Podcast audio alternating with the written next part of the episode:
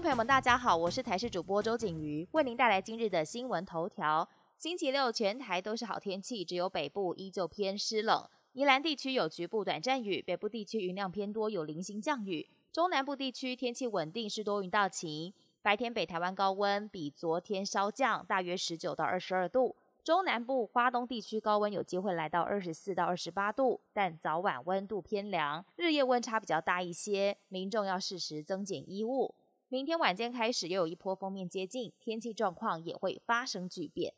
农委会松绑鸡蛋冻涨令，宣布要调涨产地价格，就怕未来蛋价涨翻天。不少民众今天一早都出门抢蛋，有的店家已经大缺货，卖场则是一大早鸡蛋刚进货，赶紧补货。从散蛋零售价格来看，目前白蛋已经从每台斤四十七元涨到五十元，红蛋也是每台斤涨了三元。卖场目前还没调涨，但像是洗选蛋都要经过分拣、洗选等多项流程，未来零售价格恐怕只会更高。政府要求业者在春节期间不涨价，但到了年后，除了鸡蛋冻涨力减除，所有的物价也出现了补涨的情形，像是百元快减，价格变成一百二到两百元；进口家具运费大涨，价格也提高了将近一成；室内装潢费用、人力物力都缺乏的情形，涨了两到三成。为了平稳物价，行政院副院长沈荣金出手，找饲料业者协调，不调涨饲料价格，希望让中下游的畜牧业还有餐饮业都能够减轻压力。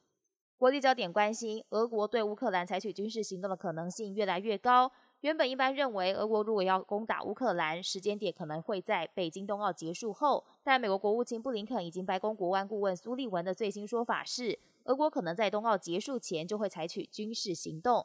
苏利文更呼吁，在乌克兰的美国公民这一两天赶紧离开。英国、日本、南韩等国也纷纷跟进，建议在当地的公民尽快撤离。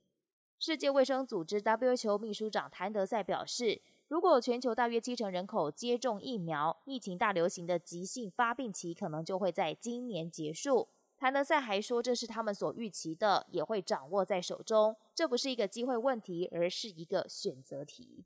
加拿大卡车司机堵塞交通要道抗议防疫政策已经满两个星期。加国总理杜鲁道警告，严重影响到经济和民众生活的抗议必须落幕。政府考量到所有选项，排除目前僵局，也是不惜动用武力。同时，更多国家的卡车司机上街声援加拿大同业行动。本节新闻由台视新闻制作，感谢您的收听。更多内容请锁定台视各节新闻与台视新闻 YouTube 频道。